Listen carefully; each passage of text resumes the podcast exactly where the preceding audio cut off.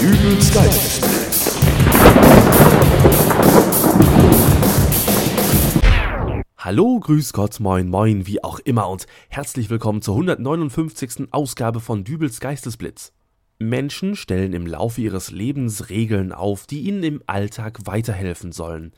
Diese Regeln basieren meistens auf Erfahrungswerten, wie zum Beispiel der Tatsache, dass eine heiße Herdplatte nur bedingt als Ablagefläche für Tupperware-Frühstücksboxen geeignet ist. Weitere solcher Regeln können sein: Füttere keine Goldfische mit Salami, vermeide es, die gerne von Frauen gestellte Frage Wie findest du eigentlich meine Frisur? ehrlich zu beantworten, oder auch Türklingeln und Starkstrom sind eine schlechte Kombination.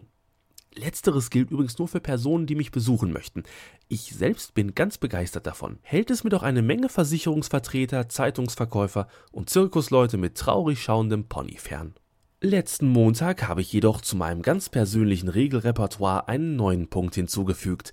Gehe niemals an einem Rosenmontag zum Bäcker. Prinzipiell sollte man ja eigentlich davon ausgehen, dass ich mit meinen weit über 30 Jahren schon genügend Erfahrungswerte zu diesem Thema gesammelt haben sollte offensichtlich aber wohl noch nicht genug. So betrat ich relativ entspannt an jenem Montagmorgen den Verkaufsraum der Bäckerei. Zwar noch recht müde, aber entspannt.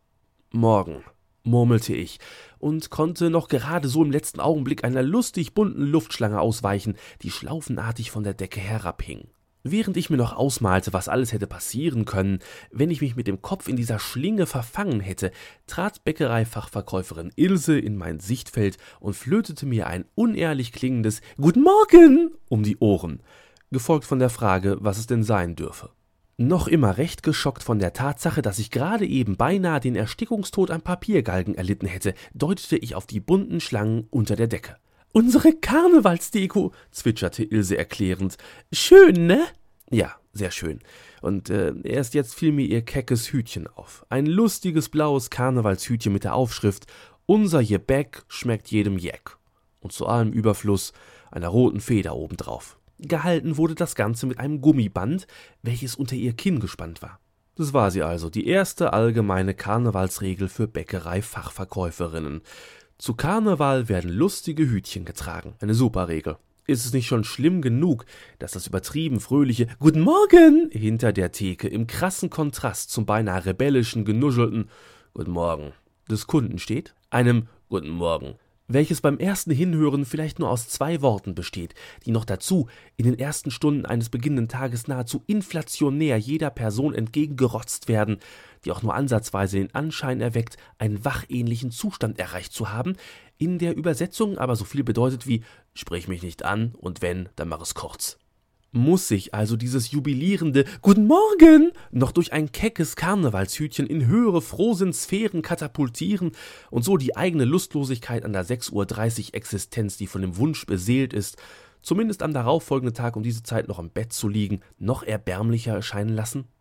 Wer darauf hofft, dass die Schlagzeilen der auf der Theke ausliegenden Tageszeitungen den Anflug leichter Karnevalseuphorie ganz schnell wieder dämpfen, der täuscht sich. Denn am Rosenmontag gibt es keine Nachrichten über eine Naturkatastrophe in einem fernen Land, über die scheinbar niemals endende Misere in der Finanzwelt oder zumindest einem gepflegten Lebensmittelskandal über pestizidverseuchte Spreewaldgurken. Nein, am Rosenmontag grinst uns ein lustiges Clownsgesicht auf Seite 1 entgegen.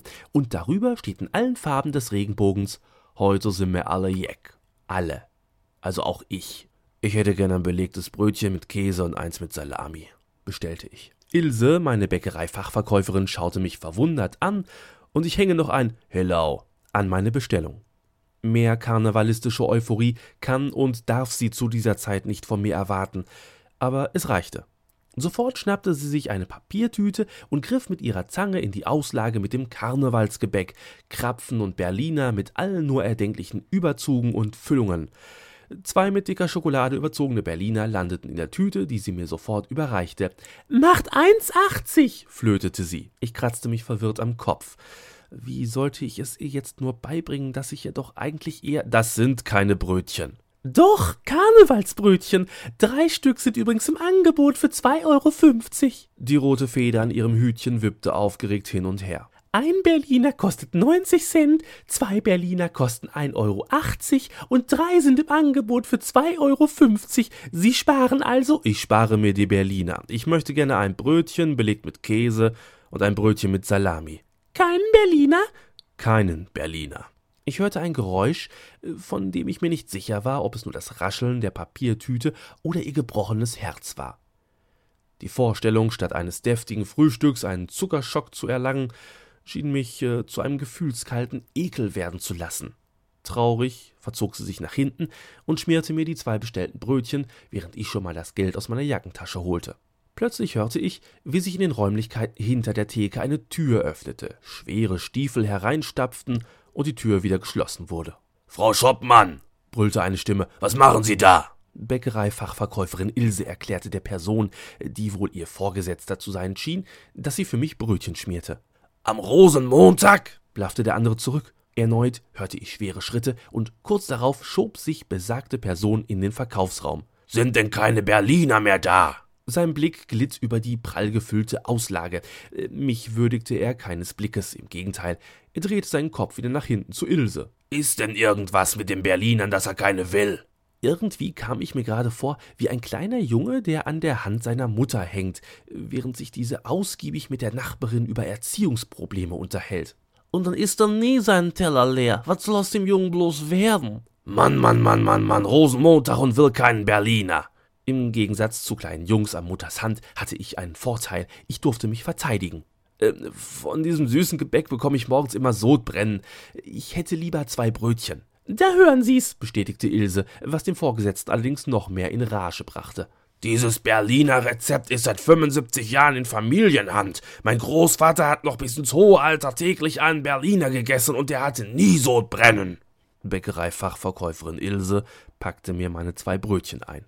Und überhaupt, wir reißen uns hier den Hintern auf und sorgen mit Luftschlangen und lustigen Hüten für Karnevalsatmosphäre. Und dann wollen die Kunden nicht mal einen Berliner? Sie schaute mich beinahe flehend an. Ich hatte ein Einsehen. Packen Sie mir noch einen Berliner ein, resignierte ich. Ja, Frau Schroppmann, packen Sie ein für den Herrn. Einen mit Zucker, einen mit Schoko, einen mit Vanillefüllung, einen mit Eierlikör. Ruckzuck hatte ich ein randvolles Tablett mit Berlinern in allen möglichen Geschmacksrichtungen vor mir. Äh, mittendrin lagen irgendwo versteckt ein Käsebrötchen und ein Salamibrötchen. Ich bezahlte irgendwas mit um die 15 Euro und verließ das Geschäft. Hinter mir hörte ich ein flötendes Fröhlichen Karneval und ein bollerndes Hello.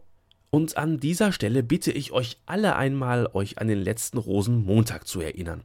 War da bei euch in der Firma auch ein netter Arbeitskollege, der ein großes Tablett mit Berlinern mitgebracht hat? Ja? Dann haben wir wohl den gleichen Bäcker. Hello. Letzten Rosenmontag war ich übrigens wieder mit einem kleinen Beitrag bei der Radiorunde Hamm zu hören. Und weil es bestimmt ein oder zwei von euch gibt, die es nicht gehört haben, hier nochmal meine Hammer Rosenmontagsreportage. In der City tobt derzeitig der Bär. Jeder, der auch nur halbwegs gut zu Fuß ist, hat sich auf dem Weg zur Meile begeben oder hat sich irgendwo anders auf einer Feier dem närrischen Treiben angeschlossen. Natürlich gibt es auch die sogenannten Karnevalsmuffel, die mit den roten Pappnasen und Karnevalshütchen so gar nichts anfangen können, aber um die soll es hier jetzt nicht gehen, sondern um eine Gruppe von Hamensern, die sich gerne aktiv am Rosenmontagszug beteiligt hätte, jedoch nicht zugelassen wurde.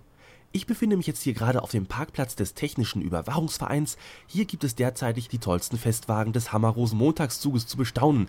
Jedoch haben sie alle eins gemeinsam, sie sind nicht gestartet. Das ist eine Schande, ist das. Ja, und neben mir steht der Herr Plöckmann.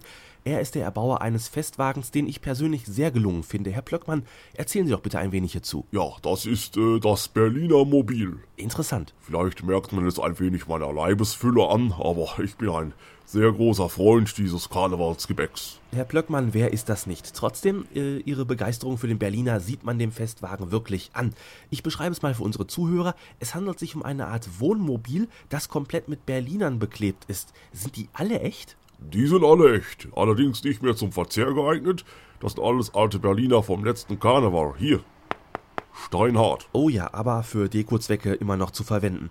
Kommen wir aber nun zu der Frage, die sicher auch unsere Zuhörer brennend interessiert. Warum hat der Technische Überwachungsverein Ihrem Fahrzeug für den Rosenmontagszug keine Starterlaubnis gegeben? Das hängt mit dem Aufbau zusammen, den Sie da oben auf dem Dach sehen. Ähm, Das schaut aus wie eine Art Kanone. In Anlehnung an die beim Rosenmontagszug ja sehr beliebte Konfettikanone habe ich hier einen originalen Nachbau einer Kanone, die schon bei der Französischen Revolution benutzt wurde, auf dem Dach montiert. Aha. Die aber statt mit Kanonenkugeln mit Berlinern geladen wird. Oh holla. Dank diverser Modifikationen haut das Ding jetzt in der Minute 30 Berliner raus. Alle Achtung. Bei einer Geschwindigkeit von 200 km/h. Der Plan war, dass ich äh, statt Kamelle die Leute vom Dach meines Festwagens aus direkt mit Berlinern beschieße. Ja, aber da hätten Sie sich doch denken können, dass... Vorzugsweise direkt in den Mund. Ja, Aber da meinte der Mann vom TÜV, dass das durchschnittliche Gebiss eines Hammerbürgers nicht für mit 200 km/h abgefeuerte Teiggeschosse geeignet sei.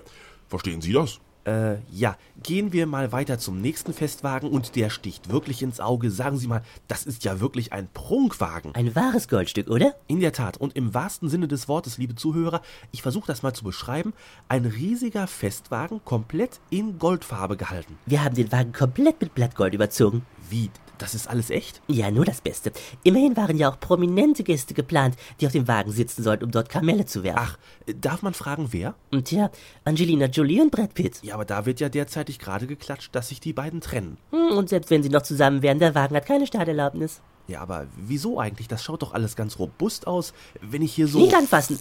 Was war das denn? Na, wir haben das Gefährt komplett unter Strom gesetzt.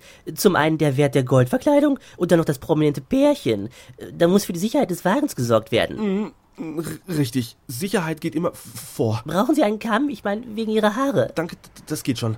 Ich, ich schau dann mal, was wir hier noch für einen Wagen haben. Äh, Das schaut doch schon um einiges ungefährlicher aus. Äh, Entschuldigung, hätten Sie vielleicht Lust, Ihren Rosenmontagswagen unseren Zuhörern ein wenig näher zu bringen? Ja, gerne, wenn er denn schon nicht an den Start durfte. Also, dies ist der Festwagen vom Hammer Volksmusikverein Alpenglühen e.V. Wir haben hier den Privatwagen von unserem Mitglied Gustav Speckmann, einen Opel Ascona, so ein bisschen aufgepimpt, wie die jungen Leute heutzutage so sagen. Ja, Sie haben die Seitenfenster alle mit Volksmusik-LP-Covern abgeklebt und vorne auf der Motorhaube, das ist ja... Ja, das ist Heino. Das hat mein Enkel gemacht. Das nennt sich Airbrush. Ja, aber jetzt verstehe ich es wirklich nicht. Warum ist dieser Wagen nicht zugelassen worden? Gut, so ein Opel Ascona, der hat schon ein paar Jahre auf dem Buckel, aber... Wir haben gesagt, die Musikanlage, die wir eingebaut hätten, wäre zu laut. Finden Sie das auch? Warten Sie mal. Ausschalten! Bitte? Ausschalten! Geht doch, oder? Ganz prima. Und mit diesen Eindrücken vom Treffen der nicht gestarteten Wagen des Hammer-Rosen-Montagszuges gebe ich zurück ins Studio zu... Hat hier jemand Lust auf Berliner? Ich gebe eine Runde. In Deko. So, und nun haken wir den Karneval aber auch endgültig ab. Also, Pappnase ab und auf in die neue Woche. Wir hören uns wieder. Bis demnächst, euer Dübel und tschüss.